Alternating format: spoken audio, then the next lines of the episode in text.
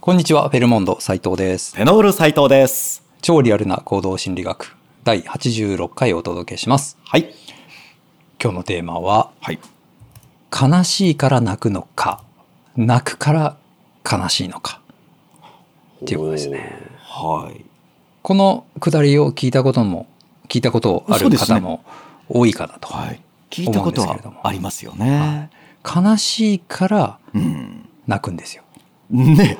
そ れそれはわかりやすい普。通は。ね。はい。はい。でも悲し泣いく。から悲しいという動きもあるわけですよ、は今日は。い。ね、今日 は。そう今日は、いそのお話なんですけども、うんはいでね悲しいから泣くっていうのは、まあ普通にねこう論理的に考えると納得できるし実感も、ねしますよねははいい。そりゃそうだっていう感じですよね。だから泣くから悲しいっていうのはうんどういうことなのかっていうのそこですよね。ははいい。でこれは、ジェームズ・ランゲ説という、ジェームズ・ランゲセオリーですね。というのがありまして、もうこれだいぶ古いいい話なんですけれども、あの、アメリカの心理学者、ジェームズ、このジェームズ・ランゲ説っていうふうに一つの言葉に、はいのようになってますけれども、 2人ですねそうなんです。二、人のに、ジェームズとおデンマークのおランゲというはい心理学者が、あこれ面白いのは、あの一緒に研究していて、じゃないんですねおう。別々に、あ別々に同じことを唱えたってこと、そうなんです。はいすごいですよね。しかおうも同時期。それは信憑性がありますねですよね。ははいでどういうことかというと、そのまあ、今までは何か外から刺激がある、まあ、悲しい出来事だよとかあ楽しいでもいいんですけども、面白いああ落語を見たよとか聞いたよとか、でその刺激に対して自分の中で何かこう情動が、この気持ちの動きですよね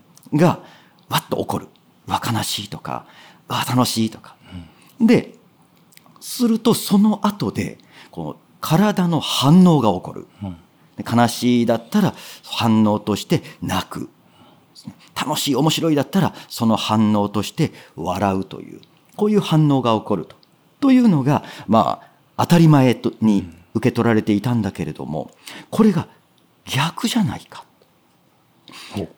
体の反応が先に起きてそれによって情動が生まれるおうじゃあこう泣いてるから悲しいっていうことがそこで生まれるわけですねはいはい、ね、うわーっとんえでも本当かって実感としては感じますよね、うん悲しいっていう感覚なしにうわーっと涙が出てきてであ悲しいのかでそれから改めて悲しい気持ちにうんなるかっていう気は一瞬しちゃうんですけれども、はでも、ね、この、えージェームズ・ランゲの発見によるとおそういうこのルートだ道筋だということなんですよね。はでこれはあ確かにこのお例えばこう何かお笑いみたいなもの面白いものを見て、えー笑いが生じるというのは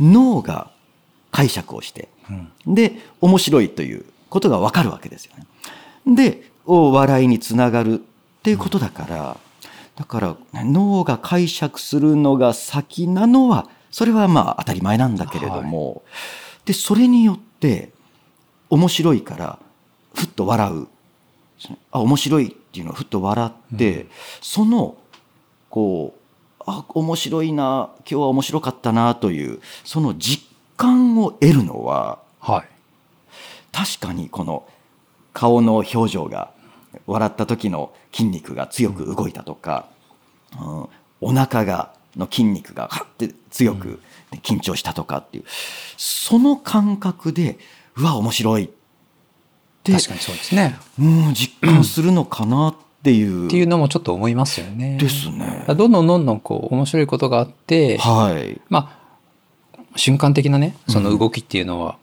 目に見えない部分もありますけど、はいまあ、そこで笑って笑顔になってると、でそれによって楽しさがどんどんどんどん膨らんでって、うんまた笑って楽しくてっていうような、はいそのサイクルに回っていく感じはしますよね。ですよね。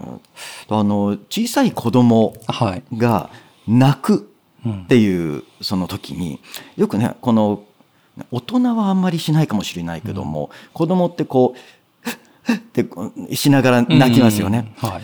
でその感覚でより泣きそうになるというか、うん。こうね、悲しくなってくる泣く気分になるっていうのはあーあるんでしょうね。そうですね。泣いてるうちにどんどん、はい、どんどん泣いてくるっていうのどんどん泣いてくるよくありますからね。ははい。でその時に何か騙されて笑わされたりしたら、うんそれはなんかこちょこちょでもいいし、えーね、いきなり変な顔されたんでもいいし、うんでそれで、えーついってわ笑ってしま うとその後、ねついさっきまでひくひく泣いてたのが、うん急に笑うみたいな、ね。もう一瞬で笑っていくっていうよくありますね、子供なんかはね。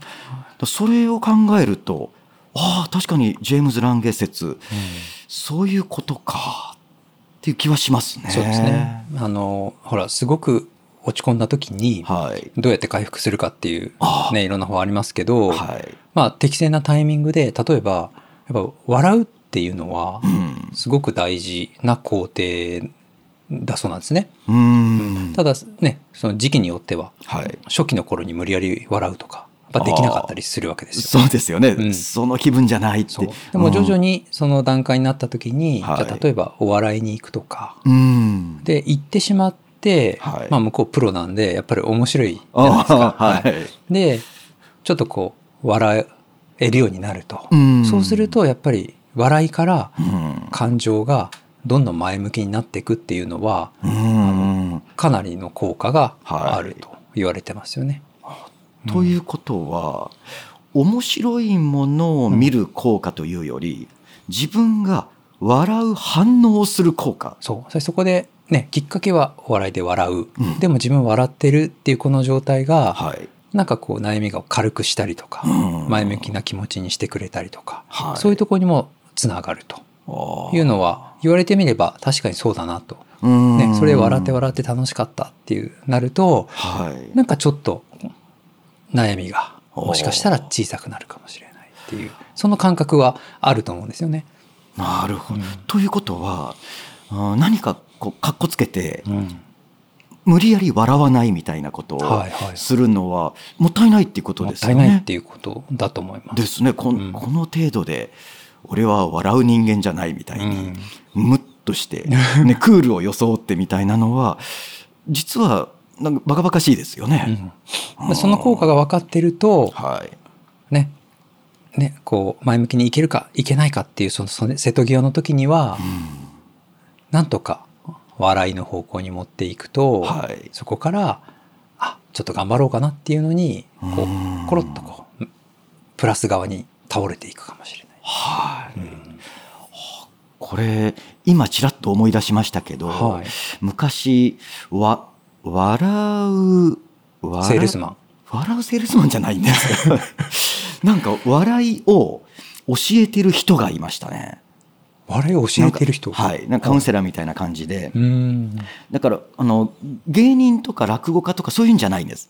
そのは人いがはい面白いことをやって笑わせるんじゃなくて、うん一緒に笑おうと言って、うんあーっていうような、すごいですねそれははいそそれを今思い出したんですけうど、んそれもあながちいや悪くないってことですよね。